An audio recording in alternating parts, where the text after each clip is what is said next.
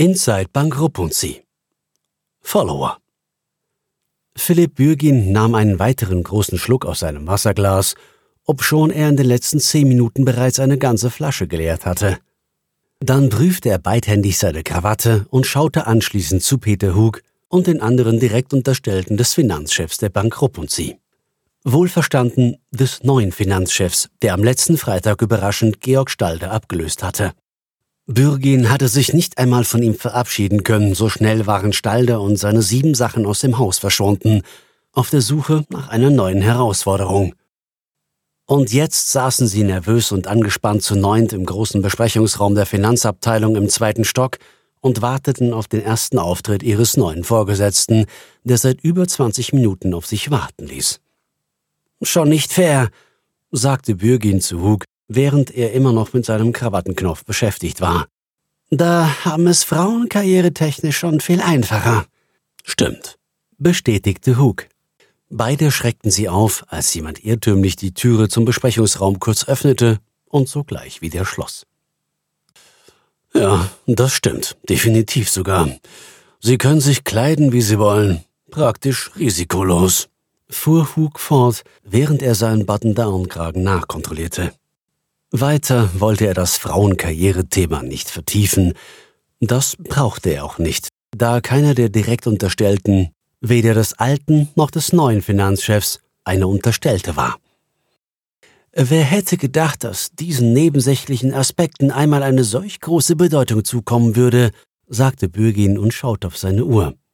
Der Neue ließ bereits 30 Minuten auf sich warten. Niemand, antwortete Hug während er auf seinem Smartphone die eingegangenen Nachrichten checkte. Vor kurzem hätten wir noch darüber gelacht, sagte Bürgin weiter. Und jetzt scheint alles andere unwichtig.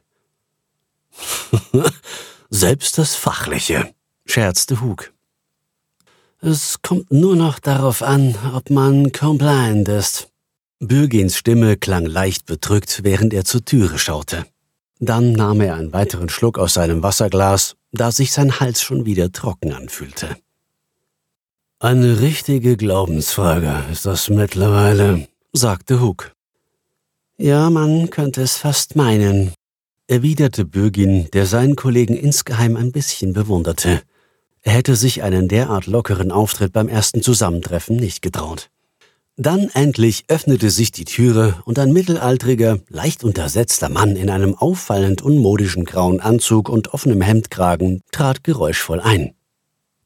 Mein Name ist Dr. Heiko Schmidt, sagte er in zackigem Ton, nachdem er sich wuchtig auf den Stuhl am Kopf des Konferenztisches hatte fallen lassen. Dann schaute er in die Runde und musterte einen nach dem anderen. Und damit wir uns gleich von Anfang an richtig verstehen, bei mir gilt einzig und allein das Leistungsprinzip, nichts anderes, und schon gar nicht das Scheinprinzip. Ergänzte er gleich darauf nicht weniger forsch. Hug begann über das ganze Gesicht zu strahlen und setzte sich noch etwas aufrechter auf seinen Stuhl als zuvor. Bürgin dagegen versuchte verzweifelt, seinen doppelten Winzer unauffällig zu lösen. Den Blick umständlich nach unten gerichtet, wustelte er nervös an seinem Krawattenknopf herum. Hallo, ist da jemand zu Hause? fragte eine sonore Stimme, derweil Bürgin noch immer höchst konzentriert an seiner Krawatte herumnestelte. Er schaute erst auf, als Hug ihm mit dem Ellenbogen zum zweiten Mal einen leichten Paff versetzte.